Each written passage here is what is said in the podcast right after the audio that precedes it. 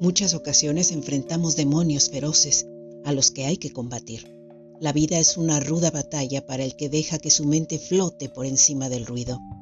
Hay que saber cómo calmar lo que otros dicen para entrar en el umbral de esos silencios que son necesarios y nos permiten ver con claridad el espacio que pisamos.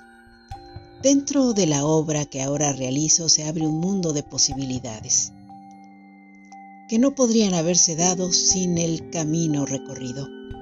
Si en algo se precia a un escritor es en el trayecto que estructura con sus experiencias literarias.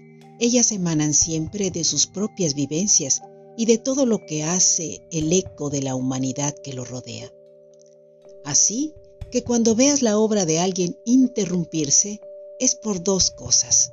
El sujeto en cuestión no está hecho para la escritura y la otra más dramática y contundente, este ser creativo ha entrado de lleno en el mundo de las rutinas, de los compromisos, y tardará un tiempo en desplegar de nuevo sus alas.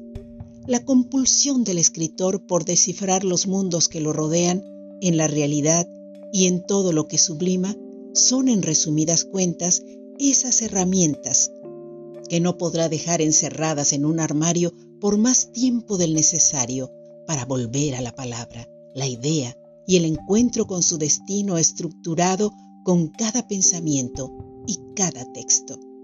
Espero les sirva, queridos escritores y lectores, lo que hoy les digo. Y claro, saludos, nos vemos en la próxima. Soy Ariadne Gallardo Figueroa.